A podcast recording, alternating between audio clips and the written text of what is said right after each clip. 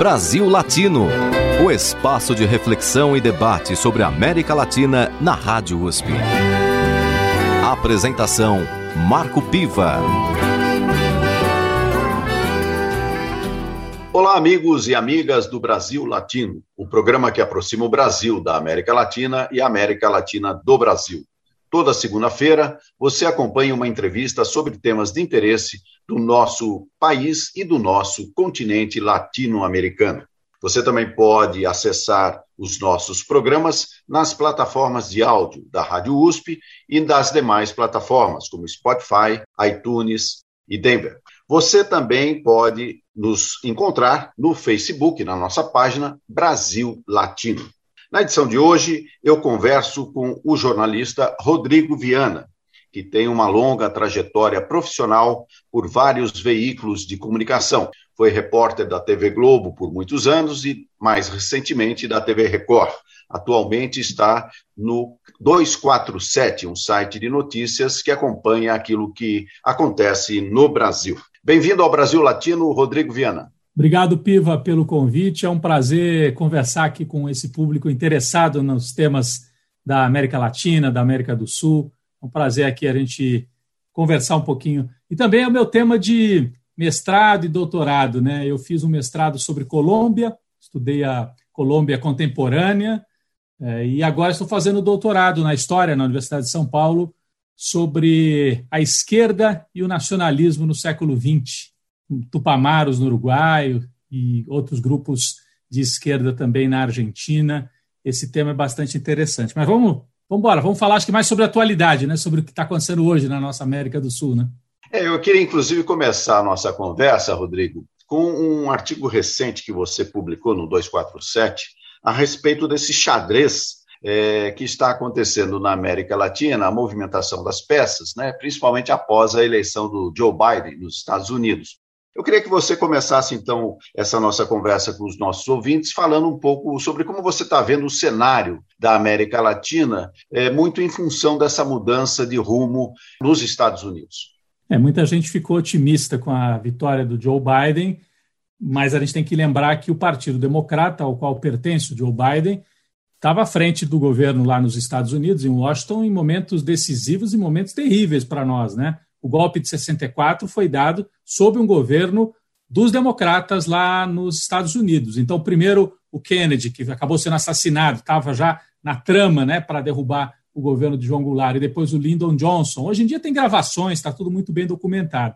Então, o fato de eleger um democrata é um alívio, porque a figura anterior, o Trump, é uma figura é, horrorosa e tinha uma ligação direta, no caso brasileiro, com o, o Bolsonaro, mas não devemos ter ilusões né, com o Joe Biden. Ele pode ser melhor internamente, os norte-americanos estão sendo vacinados né, rapidamente, mas para o mundo, os Estados Unidos continuam tendo o papel de um império né, e, e vão defender os seus interesses como sempre fizeram. Então, para a gente, não muda grande coisa, a não ser aqui no caso brasileiro, que o Bolsonaro perde aquele anteparo direto que ele tinha. Nesse ponto, sim.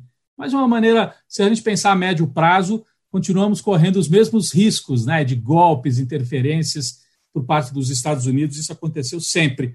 Mas esse artigo que você cita, é, Piva, na verdade é uma tentativa de, de ler o quadro político da América do Sul para compreender assim, está havendo uma mudança mesmo para a esquerda na América do Sul? Nos últimos uh, anos, a gente viu a eleição na Argentina do Alberto Fernandes, né, uh, que derrotou o Macri, que era um governo neoliberal de direita. Então, o Alberto Fernandes trouxe de volta o kirchnerismo, o peronismo progressista, porque tem um peronismo também conservador na Argentina, mas o peronismo progressista voltou ao poder. E na Bolívia foi impressionante, né? A, o MASO, o Movimento ao Socialismo do Evo Morales, comandado e liderado por Evo Morales, conseguiu derrotar o golpe de Estado que foi dado na Bolívia em apenas um ano. Derrotaram, ganharam nas urnas. Então, depois dessas duas vitórias, e mais a recuperação dos direitos políticos de Lula aqui no Brasil, parecia que estava pintando um cenário de, bom, vamos voltar a ter um pêndulo mais para o lado progressista, para o lado da esquerda, como tivemos no começo do século XXI, não é? quando havia Hugo Chávez na Venezuela, o Néstor Kirchner na Argentina, o Lula no Brasil, o Lugo no Paraguai, Pepe Mujica e Tabaré Vázquez no Uruguai, enfim, uma porção de governos mais progressistas. Mas é, a minha leitura nesse artigo é que nós vivemos um período diferente. Não vamos voltar ao começo do século XXI. Ali havia uma conjuntura econômica favorável, os commodities, os preços internacionais de produtos agrários, produtos primários em alta. Isso favoreceu que países como Brasil, Venezuela, Argentina conseguissem aproveitar esta onda econômica para fazer distribuição de renda, mudar um pouco a estrutura de distribuição de renda e de estrutura social mesmo nesses países. Agora a conjuntura é completamente diferente. A gente não vive um bom momento internacionalmente e nas próprias disputas eleitorais é muito contraditório. Se nós tivermos vitórias progressistas na Argentina e na Bolívia, e aqui no Brasil podemos ter com o Lula, o Lula está se recuperando e está na frente nas pesquisas. O que aconteceu no Equador, né, Piva? Para a gente pensar, né? A derrota do Rafael Correa, do grupo do Rafael Correa, ele apoiava um candidato jovem, o Arauz, uh, o Rafael Correa, né, com esse discurso, vamos voltar aos bons tempos. Parece que esse saudosismo de olhar e vamos voltar aos tempos bons ali do começo do século XXI, isso não bastou para ganhar a eleição no Equador. Sem dizer que a direita internacional operou fortemente ali. Né? Também não vamos ser ingênuos, não foi uma eleição limpa em que concorreram limpamente sem, sem interferência dos Estados Unidos. E ganhou um banqueiro, um banqueiro de direita. O Guilhermo Lasso ganhou a eleição no Equador, impondo uma importante derrota à esquerda. E na Bolívia, recentemente, eleições locais para governadores ali dos, das províncias bolivianas e uma derrota do MAS também nessas eleições locais. Isso mostra que, ao contrário do começo do século XXI, naquele momento em que o pêndulo claramente foi para a esquerda na América do Sul, agora me parece que nós temos um cenário de disputa, um cenário muito aberto a direita neoliberal não consegue se impor, porque o programa dela não atende a maior parte da população, governa para 30%, nós estamos vendo aqui no Brasil, na Argentina com Macri também, né, voltou, voltou tudo para trás na Argentina. Então a direita não consegue apresentar um programa que convença as pessoas, mas a esquerda, se ficar também só nesse discurso, vamos voltar a ter aqueles bons tempos do Lula, do Chaves, do, do Kirchner, parece que isso não basta parece que isso não basta. Então, é mais ou menos esse cenário que eu tentei desenhar. Desculpe se falei demais aqui, me alonguei nessa primeira, nessa primeira fala, Ivan. Não, Rodrigo, é importante fazer é, essa abordagem de conjuntura para que não se perca a perspectiva histórica também é, de como se processam é, os movimentos. Né? Então, do ponto de vista até da, dessa disputa de narrativas que temos hoje, né? É, se pegarmos o início do século XXI, com a famosa onda rosa, onda vermelha, enfim, dependendo do, do tom que se queira dar nessa cor, realmente temos aí um, um, um momento muito mais difícil, quer dizer, agravado por uma pandemia mundial que traz é, um retrato ainda mais cruel da desigualdade social, e nesse vácuo, uma extrema-direita que também é, avançou. No caso do Brasil, isso é notório, em outros países nem tanto, mas também com essa perspectiva. Você citou o Equador agora, que não, Guilherme Lasso não é, digamos assim, um representante é, duro da extrema-direita, mas é um representante é, do sistema que quer é, se impor novamente em contraposição à esquerda. Então eu te pergunto, Rodrigo, se é, nessa disputa de narrativas, o que, que seria é, uma coisa nova para a esquerda apresentar e poder disputar em condições é, melhores a, o período eleitoral que se avizinha? Olha, eu não tenho essa resposta assim tão definitiva, né, é, Piva? Mas é, a minha leitura é de que não basta oferecer a, o retorno ao passado. Isso me parece que isso está claro que não basta. Ah, e aí há uma, um ponto de interrogação. Você tem duas posições muito claras na esquerda aqui no Brasil e na América do Sul, América Latina.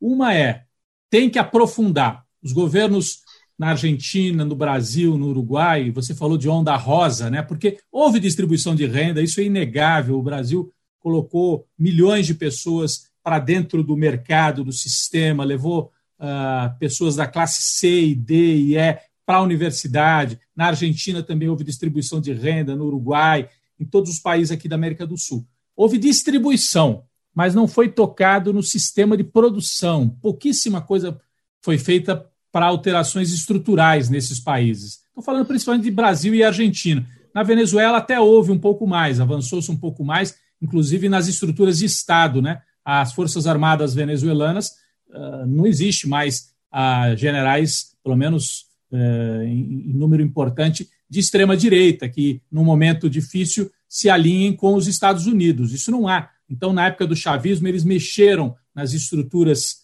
é, do Chávez, né, do Hugo Chávez na Venezuela, mexeram nas estruturas de Estado e, apesar de todas as dificuldades econômicas na Venezuela, eles estão resistindo a essa onda, eles estão sob ataque, estão sob bloqueio e conseguem resistir a essa tentativa dos Estados Unidos de derrubar o, o Chávez e depois o Nicolás Maduro, que está resistindo é, bravamente, vamos dizer, lá na Venezuela. Então, de um lado, tem uma turma que diz: olha, o caminho é aprofundar, fazer mudanças mais profundas, não fazer conciliação com, a, com o empresariado nacional, com a burguesia nacional, porque na hora H essa burguesia pula fora. Nós vimos aqui no Brasil né, o que aconteceu. Na hora H, a turma que ganhou dinheiro teve as isenções é, de impostos, principalmente no governo da Dilma, na hora H caíram fora e defenderam a derrubada da Dilma. Né?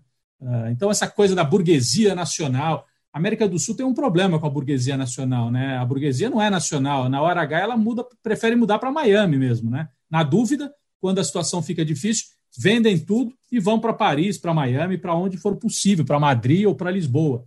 Acreditar na burguesia nacional já não, já não foi bom o Partido Comunista Brasileiro, PCB, lá nos anos 60, também. A aliança com a burguesia nacional. Cadê? A burguesia nacional faltou ao encontro duas vezes, em 64, e faltou ao encontro de novo, marcado em 2016, quando preferiu derrubar a Dilma. Né? Então, uma linha é essa: vamos deixar de lado qualquer tipo de conciliação e vamos partir para cima, vamos fazer um programa de mais transformação uh, ao chegar ao governo.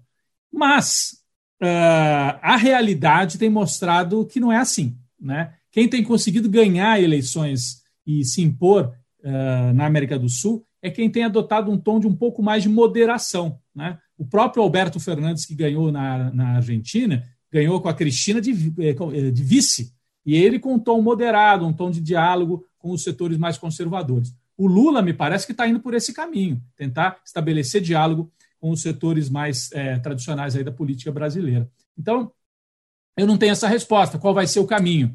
É, se vai ser um caminho de, de novo, tentar um diálogo e reconstruir. Uh, o que eu consigo enxergar, Piva, está nesse artigo também que você citou, está lá no 247, quem tiver interesse em olhar o título do artigo, né, é Estados zumbis. Estados Unidos apostam na fragmentação da América do Sul. É, a, o raciocínio que está aqui por trás é que, uh, nos últimos anos, os Estados Unidos, desde o fim da Guerra Fria, tem apostado na fragmentação e na destruição dos Estados nacionais, muito mais do que na construção de novos Estados nacionais.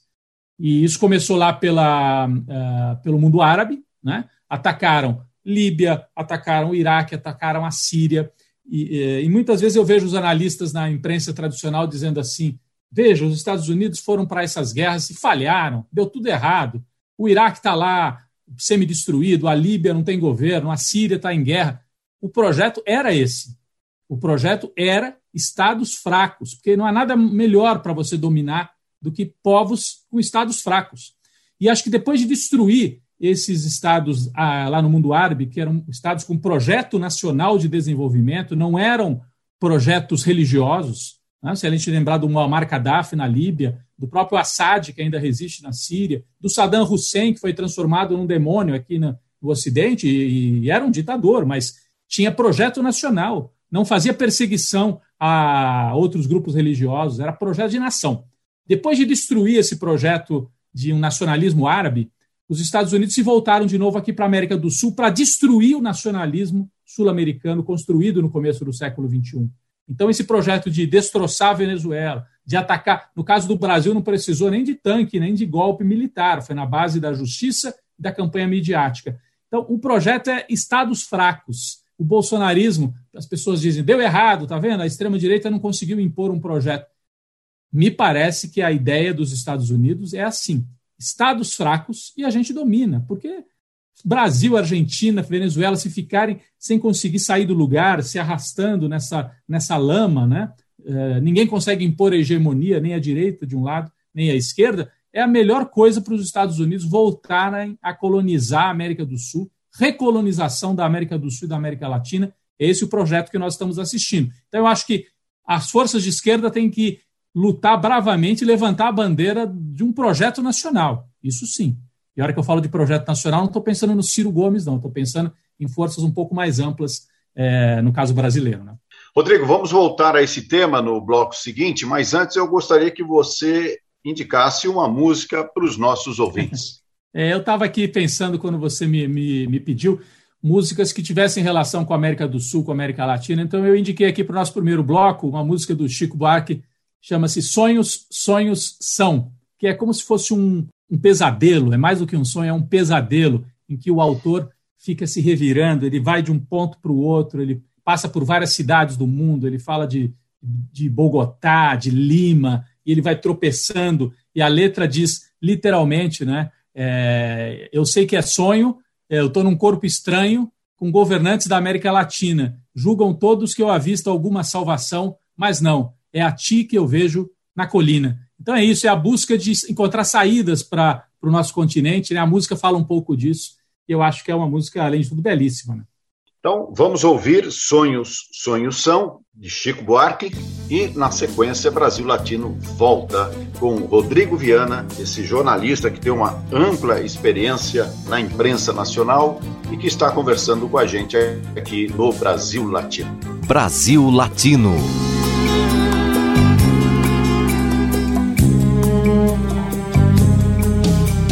Negras nuvens Mordes meu ombro em plena turbulência. Aeromoça nervosa pede calma. Aliso teus seios e toco exaltado coração. Então despes a luva para eu ler-te a mão. E não tem linhas tua palma. Sei que é sonho Incomodado estou num corpo estranho, com governantes da América Latina. Notando meu olhar ardente, longínquo a direção. Julgam todos que visto alguma salvação, mas não é a ti que vejo na colina. Qual esquina? Dobrei as cegas e caí no Cairo, Lima ou Calcutá. Que língua é essa em que despejo pragas e a muralha ecoa? Em Lisboa faz algazarra malta em meu castelo. Pálidos economistas pedem calma Conduzo tua lisa mão por uma escada espiral E no alto da torre exibo-te o varal Onde balança o léu minha alma. Em Macau, Maputo, Meca, Bogotá Que sonho é esse? De que não se sai Em que se vai trocando as pernas e se cai E se levanta no outro sonho. Sei que é sonho não porque da varanda tiro pérolas e a legião de famintos se engalfinha. Não porque voa nosso jato roçando catedrais, mas porque na verdade não me queres mais. Aliás, nunca na vida foste minha.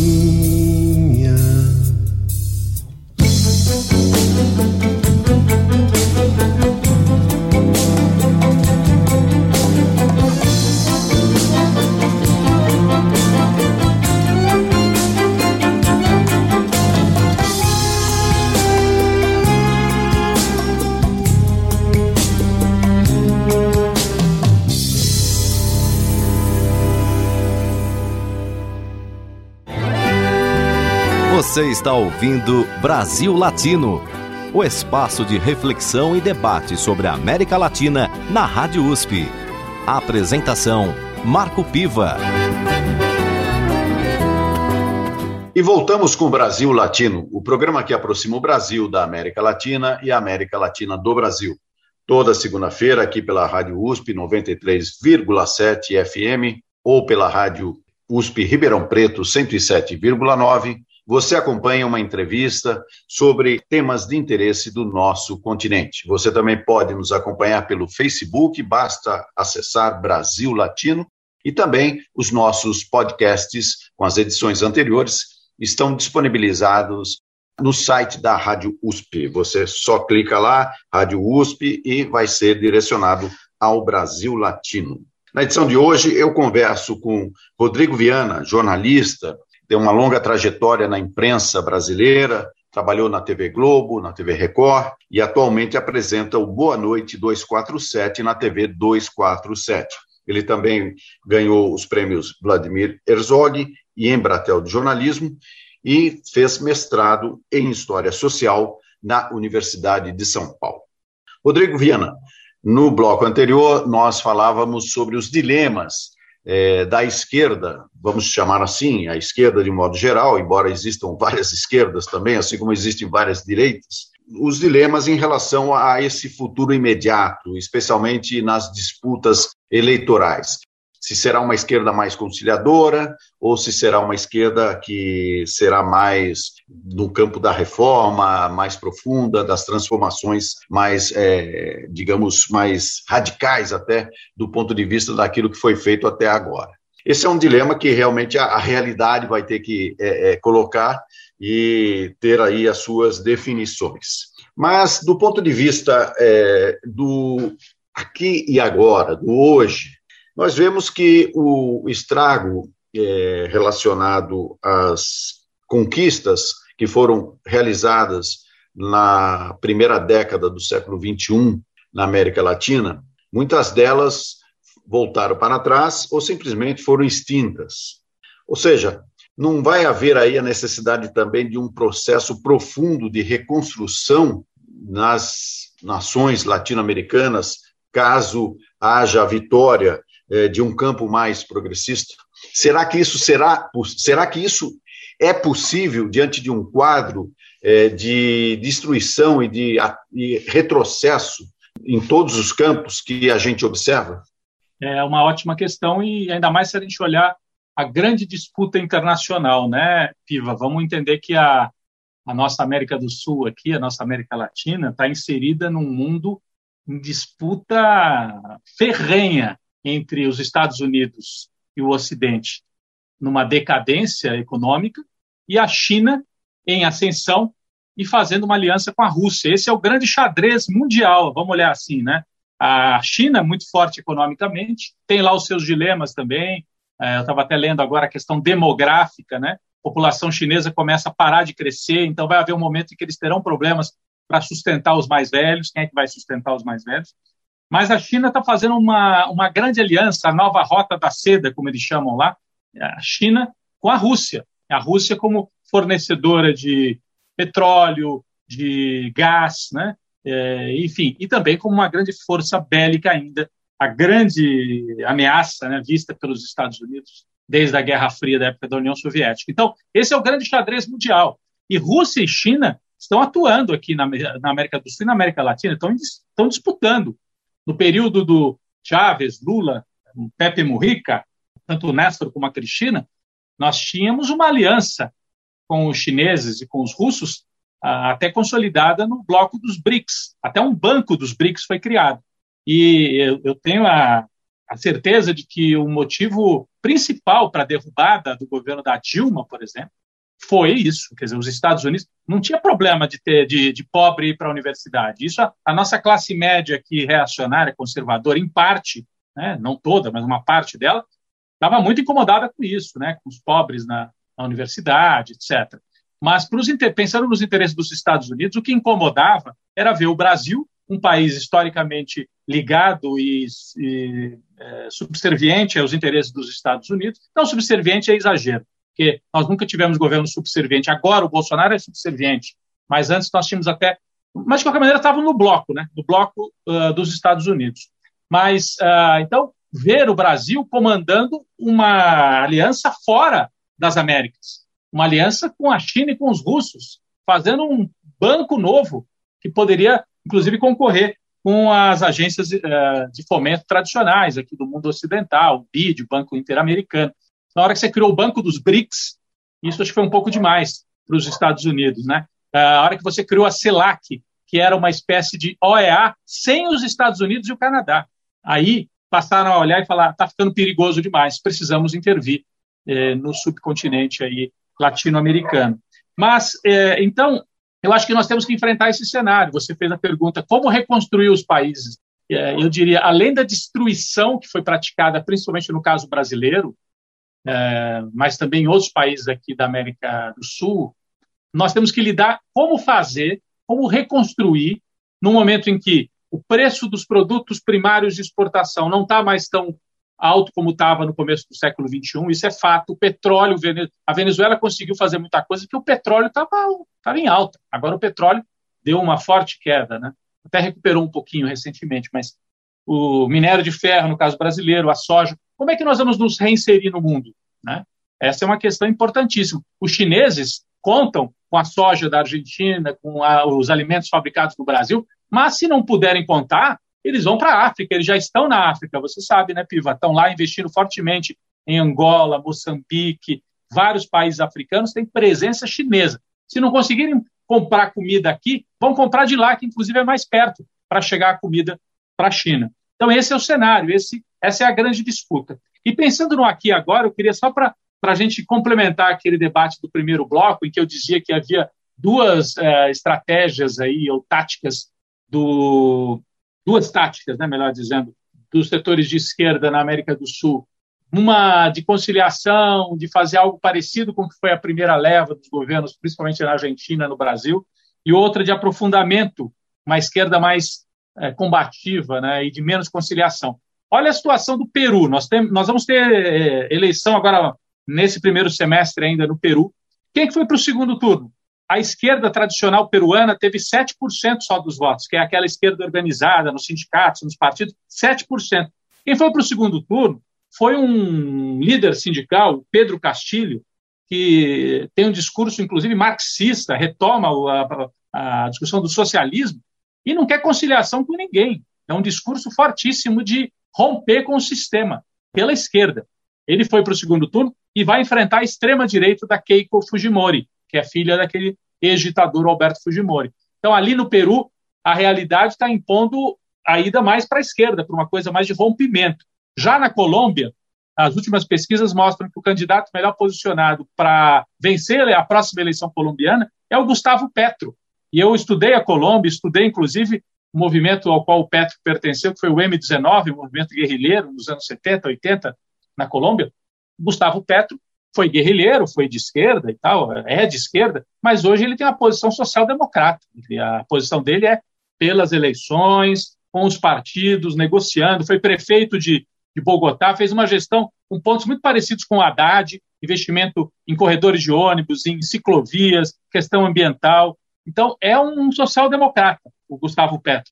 Então, a gente observa que são duas saídas bastante diferentes. No Peru, uma candidatura de esquerda uh, mais radicalizada, vamos dizer, e na Colômbia, uma candidatura na linha do que é o Lula, né?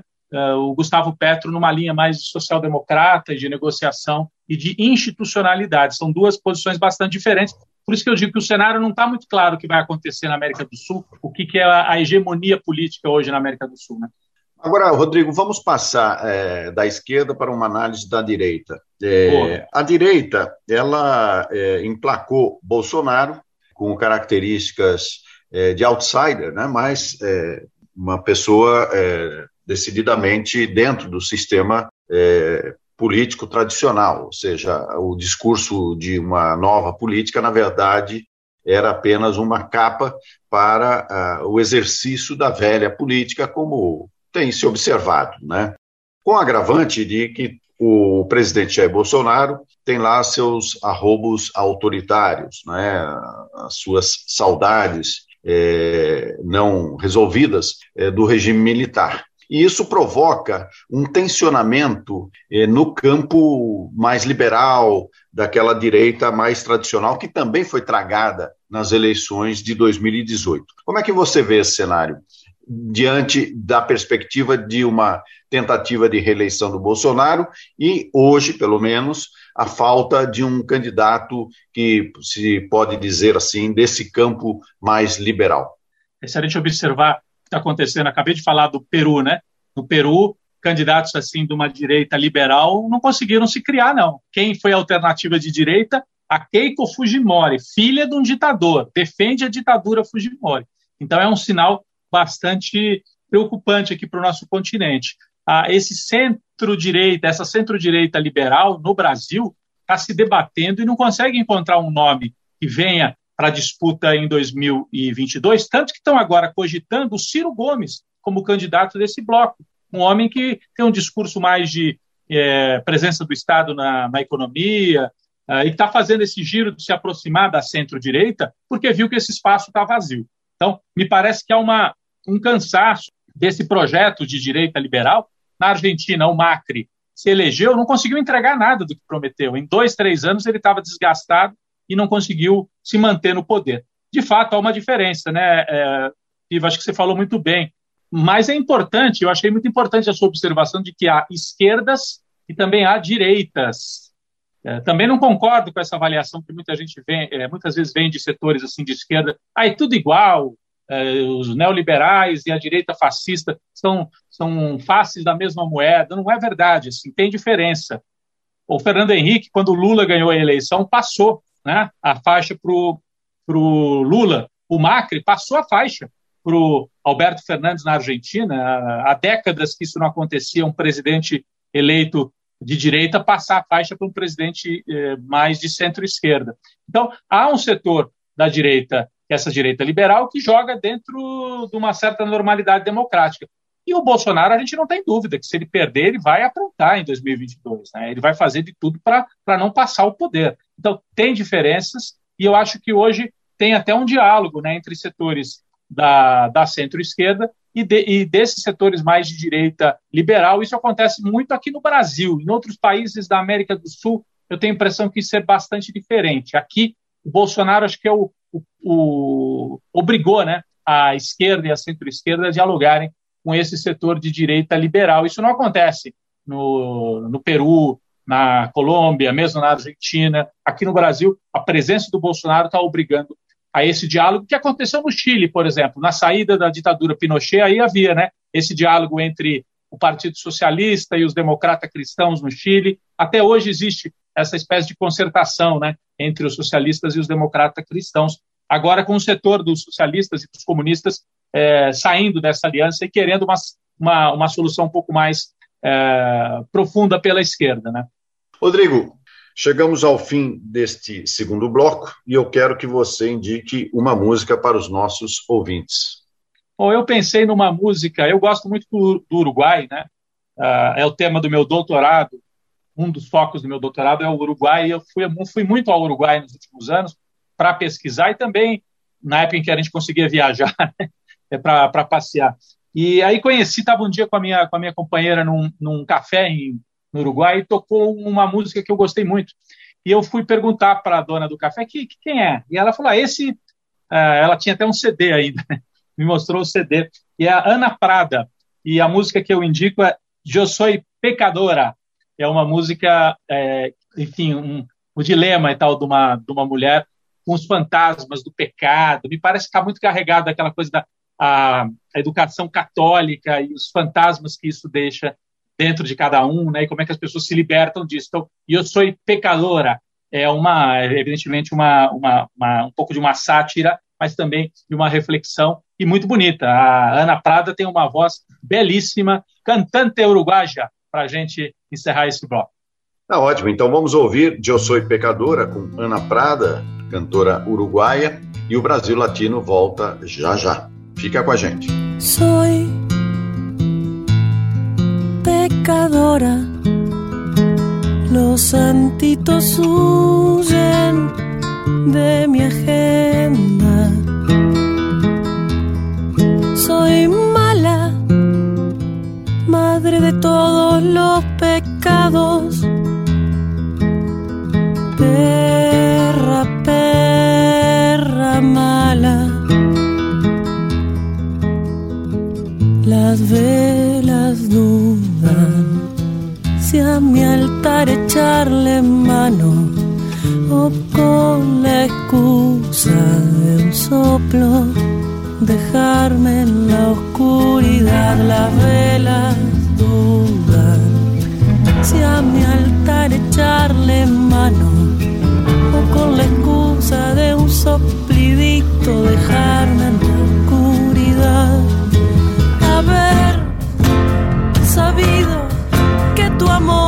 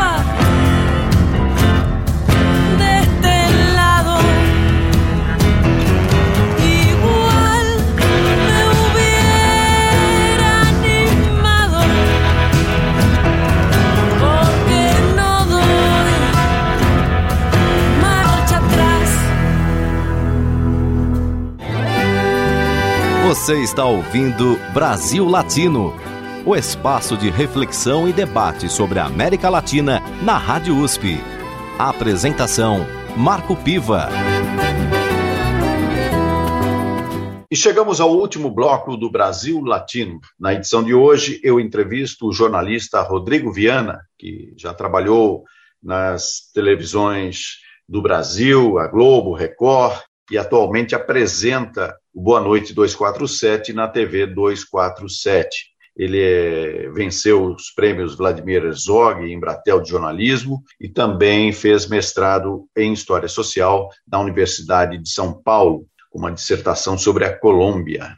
Rodrigo, agora vamos usar este último bloco da nossa conversa é, para falar da imprensa e da imprensa das suas transformações. Você é um jornalista desde 1990. Eu, particularmente, tenho 10 anos a mais de jornalismo que você. Ainda sou do tempo da máquina de escrever, mas. Um é, é um pouquinho, né? Você entra. Né? E, e, mas a imprensa vem, assim como a sociedade como um todo, passando por transformações. Você que já transitou bastante na TV Globo, durante muito tempo foi repórter da TV Globo, da TV Record, é, ou seja, teve uma presença importante aí na imprensa brasileira televisiva. Como é que você vê o atual panorama da imprensa brasileira e dá um pitaco também aí sobre a imprensa latino-americana? Bom, a tradição da imprensa na América do Sul, é, quando a gente fala de imprensa golpista, muita gente achava exagero antes, né? A imprensa golpista, isso é um, é um, é um jargão é um jargão assim de esquerda. Quando você observa a história, não é, né? A imprensa brasileira foi golpista em 64, então aí as manchetes, as primeiras páginas. A Globo levou 50 anos para pedir desculpa pela participação e pelo apoio ao golpe que a Globo chamava de revolução até outro dia, Revolução de 64. E isso se repete por toda a América do Sul. Ah, inclusive, eh, há denúncias de que os donos de jornais na Argentina tinham forte ligação com a ditadura militar e denúncias, inclusive, de, de participação pessoal, né, de adoção, que um, uma das famílias donas de jornal na Argentina teria adotado uma criança que era filha né, de um dos famosos sequestros, né, lá na Argentina, como, no, como acontecia no, no Brasil, no Uruguai, no Chile, sequestravam família, matavam às vezes o pai e a mãe e sobrava a criança. E aí essa criança era adotada. Isso tem filme sobre isso, né? A História Oficial é um filme na Argentina que conta justamente esse tipo de episódio. E a ligação tem um debate na Argentina sobre isso, testes de DNA para saber, enfim, da ligação de uma das famílias da Argentina, dona de jornal, com esse tipo de operação. E no Chile, o jornal Mercúrio, que também depois é, migrou para a televisão, ligação direta com o pinochetismo. Então, a imprensa tradicional na América do Sul é uma imprensa, principalmente no Cone Sul, Argentina, Uruguai, Chile, eh, Brasil, é uma imprensa golpista, uma imprensa alinhada com o que a gente pode chamar de oligarquia, né? aqui na América do Sul. Uh, o que muda, você tem nos últimos anos essa mudança tecnológica, né? a entrada com muita força de novos atores através da internet. Na internet, a Globo continua lá, o Clarim argentino continua na internet. Né? Só que eles perdem aquele peso que eles tinham fora da internet. Eles não são atores mais tão dominantes como eram fora da internet. A internet pulveriza mais as narrativas, para o bem e para o mal, como nós estamos vendo, né, Piva? Para o mal, porque ah, num certo momento os setores aí progressistas achavam ah, que bom, agora vamos poder disputar a fazer a disputa de ideias na internet. Só que a extrema-direita também foi para a internet e também está fazendo essa disputa de ideias, desconstruindo a própria, o próprio valor de verdade, porque existe uma verdade factual. Existe uma verdade factual. A vacina cura ou não cura? Serve ou não serve para combater a Covid? Serve. Mas tem um setor de extrema-direita que dissemina a mentira. Né? A mentira pura e simples. Não é debate, é a disseminação da mentira. Então, nós estamos num momento de pulverização da comunicação. É, isso pode ser passageiro, porque eu acho que com o, ao longo das próximas décadas se reorganiza. O capitalismo, a gente sabe, né, tende ao oligopólio e ao monopólio. Então, você vai reorganizar a informação e a comunicação e o próprio jornalismo na internet a partir de super mega plataformas que também têm o monopólio e o oligopólio. Eles talvez não seja mais nacional, né? Então você tem o Google, uh, o YouTube, uh, o Facebook, que estão na mão de duas ou três empresas dos Estados Unidos, e elas têm o monopólio, elas decidem o que transita e o que não transita. Tem o famoso algoritmo, quem não é da área de comunicação talvez não acompanhe, mas essas plataformas têm momentos em que elas baixam o algoritmo de determinado site e aquele site não consegue disseminar mais as suas informações para o público que antes ele alcançava. E a gente não sabe. As plataformas, o Facebook, o YouTube, o Google, fazem isso sem nenhum controle, sem nenhuma é, transparência. Então é muito poder na mão destas super plataformas. É o momento, então, em que o poder sai da mão destas famílias oligárquicas na América do Sul e lentamente vai transitando para a mão dessas megacorporações internacionalizadas. Não é à toa que China e Rússia não brincam em serviço, viu? na China e na Rússia, eles fazem plataformas próprias, porque não confiam em Facebook, em Google, em, em YouTube, para dominar a disputa uh, do debate, né? o debate de ideias. Né? Agora, ainda no campo do, do jornalismo, tomando como base essa transição tecnológica, é, a Globoplay, por exemplo, né, ela é a terceira plataforma, a terceira operadora é, de streaming, por exemplo, à frente até da HBO e de outras, né? Ou seja, ainda tem um poder muito grande do ponto de vista da sua presença no mercado é, do entretenimento, da informação. Aí estamos falando de um, um conjunto, né, de um combo é, de atividades que a Globo desenvolve. De qualquer forma, é, você vê que nessa disputa pela, pelas narrativas, de, seja de que lado for, é, e tomando como base essa questão da tendência ao oligopólio, através dessas grandes empresas, dessas mega corporações, Você vê algum espaço para a democratização da informação, ou seja, um, um processo que possa é, ter aí um, uma, uma vertente mais educativa e formativa da população? Bom, é o esforço da gente aqui mesmo, né? numa rádio pública, numa rádio de uma, de uma universidade nesse momento. Mas é, é, é um esforço, bom, não é à toa que eles são hegemônicos e a gente diz essa aqui é a comunicação contra-hegemônica, porque o poder está do outro lado, o poder do capital. Seja o capital aqui das famílias que dominaram durante 50 anos ou jamais 70 anos a comunicação no Brasil, e estão em decadência, a verdade é essa, né? Você vê uma outra tendência, Piva, só para completar aquela fala anterior, uma outra tendência é a venda de grupos de comunicação que eram voltados, que eram famílias especializadas em comunicação, a venda desses produtos para bancos e para operadoras financeiras. A revista Exame era da Abril, da editora Abril. A Abril quebrou, né? O Steve tá, é, como eu falei, a elite brasileira adora na dificuldade, vende tudo e vai embora, foi para os Estados Unidos, deixaram a Abril quase quebrada e venderam a Exame para o Banco BTG, para o Banco BTG. Então, a Exame, uma revista de negócio, na mão de um banco. Não tem nenhuma mediação, é diretamente. Defende os interesses de um banco. Um grande site de informação econômica no Brasil hoje, o Infomoney, é da XP, Agência de Investimentos. Então, a própria agência é dona. A CNN Brasil, um ator novo que surgiu aqui nos últimos meses no, no país, é de um empresário de Minas Gerais, que é dono da maior construtora brasileira, da MRV, e é dono também do banco, Banco Inter, que patrocina times de futebol por aí. Então, está mudando de mãos. As famílias tradicionais, né, aquelas famílias Tivita, Frias, os Marinhos ainda resistem, e você lembrou bem, os Marinhos estão fazendo essa migração para o streaming. É, me parece que o plano é focar no streaming, porque a TV aberta vai perder cada vez mais poder relativo no Brasil. Vai se manter, como nos Estados Unidos se mantém até hoje.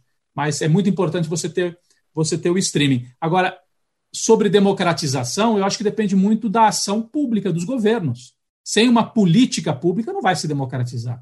Nós precisávamos, por exemplo, ter uma, uma plataforma. Por que, que a gente não tem uma, uma plataforma como a China tem, como a Rússia tem, uma plataforma feita pelo Estado uh, brasileiro, ou pela, pelo Estado argentino, ou, enfim, é, para administrar e abrir espaços para que outros atores possam atuar de maneira mais transparente. Né? A gente sabe por que, que não tem, porque o poder está na mão das grandes corporações, dos bancos, que não vão deixar isso acontecer com essa conjuntura atual no Brasil. Mas um governo progressista que chegasse de novo ao poder no Brasil tinha obrigação de enfrentar esta questão. Não ficar naquela coisa, ah, vou negociar, vou marcar um jantar com o Roberto Marinho, com os filhos do Roberto Marinho, está tudo resolvido. Não é por aí.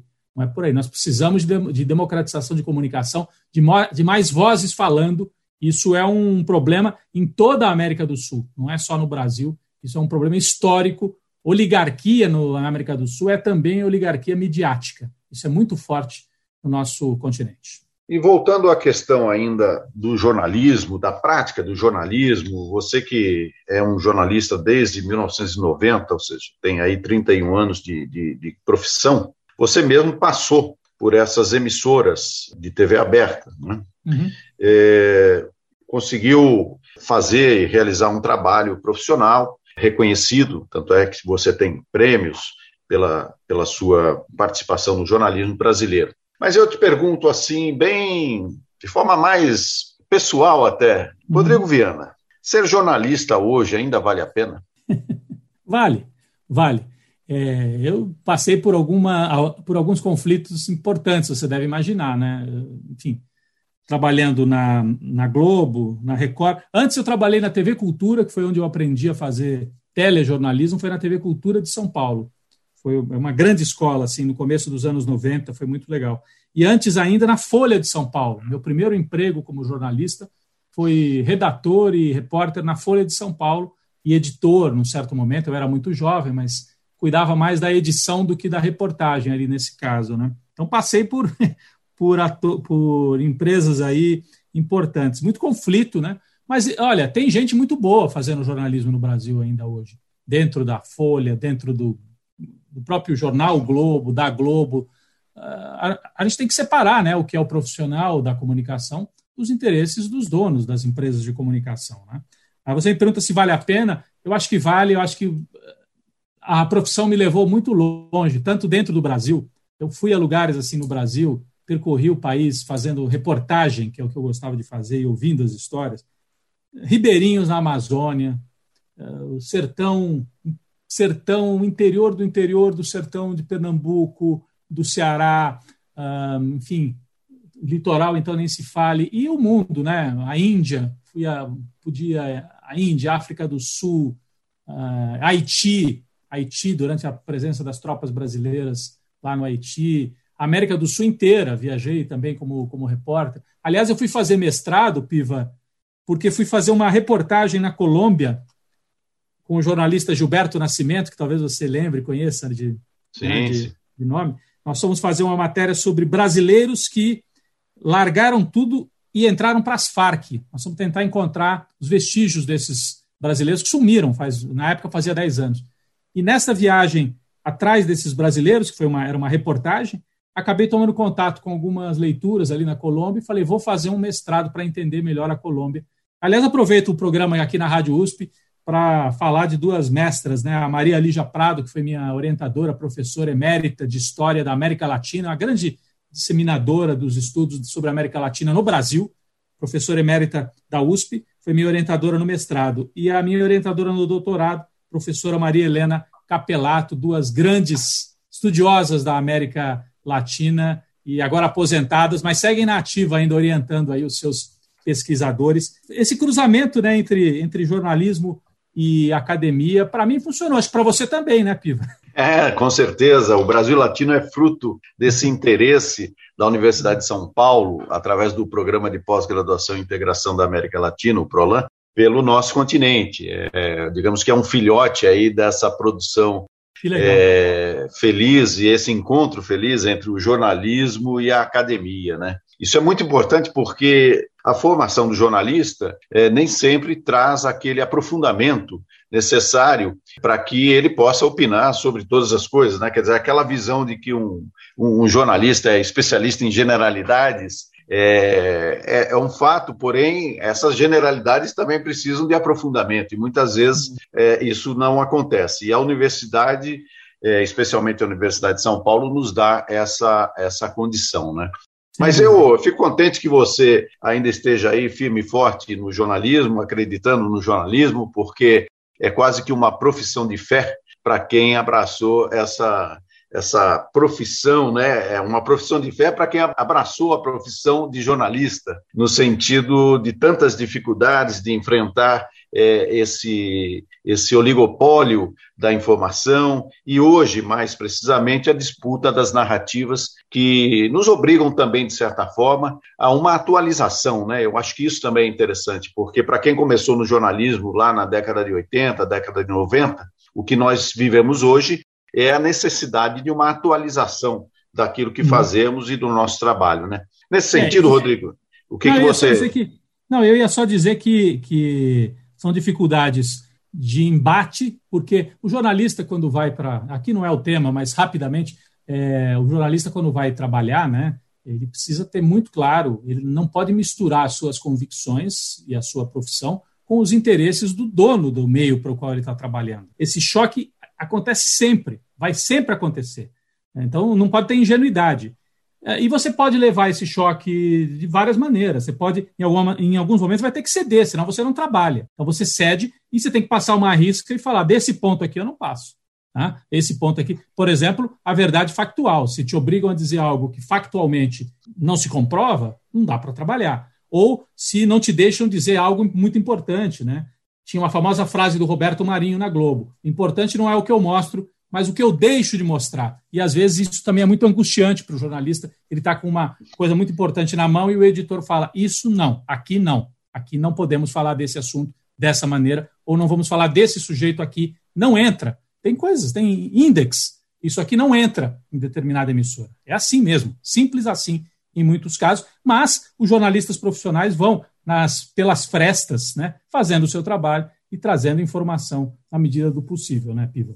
Rodrigo Viana, agradeço muito a sua participação aqui no Brasil Latino. Foi uma conversa interessante é, sobre um, um cenário latino-americano que a gente está enfrentando e também as questões do jornalismo que estão presentes no nosso dia a dia, aqui na sociedade brasileira e sociedade latino-americana. Então, agradeço a sua participação e peço também que você indique, então, a música que vai encerrar a edição de hoje do Brasil Latino. Bom, eu queria agradecer esse papo, foi muito gostoso, foi muito agradável mesmo. Eu deixaria indicado como música para o nosso encerramento o Mestre Sala dos Mares, do Aldir Blanc e do João Bosco, por dois motivos. Primeiro, que nós perdemos o Aldir Blanc no começo da pandemia, para mim, um dos gênios da música, das letras principalmente, né? da música popular brasileira, talvez o grande gênio ao lado de outros, mas perdemos para a pandemia. E segundo, porque é uma aula de história. A gente está falando aqui um pouco de história, né? E a Mestre Sala dos Mares é uma aula de história numa época em que não se falava, em que não se contava a história da revolta da Chibata, e essa música conta essa história, né? O João Cândido, aquele marinheiro que se rebelou contra castigos corporais na Marinha Brasileira no começo do século XX, os almirantes né, ainda podiam castigar os marinheiros com chibatadas, e por isso houve a revolta da chibata, e isso não se ensinava na escola no Brasil, e aí o Aldir Blanc e o João Bosco fizeram essa música belíssima, que é uma aula de história, mas é bonita, não adianta ser uma aula e ser chata, né, Piva? É uma aula de história belíssima, e na voz da Elis Regina, se a gente puder, fica melhor ainda. Eu deixo aqui um abraço para todos e todas que nos acompanharam e obrigado pelo convite. Muito legal, Brasil Latino. Valeu, Piva. Vamos ouvir então Mestre Sala dos Mares, música de Aldir Blanc e João Bosco, na versão da grande Elis Regina. Brasil Latino.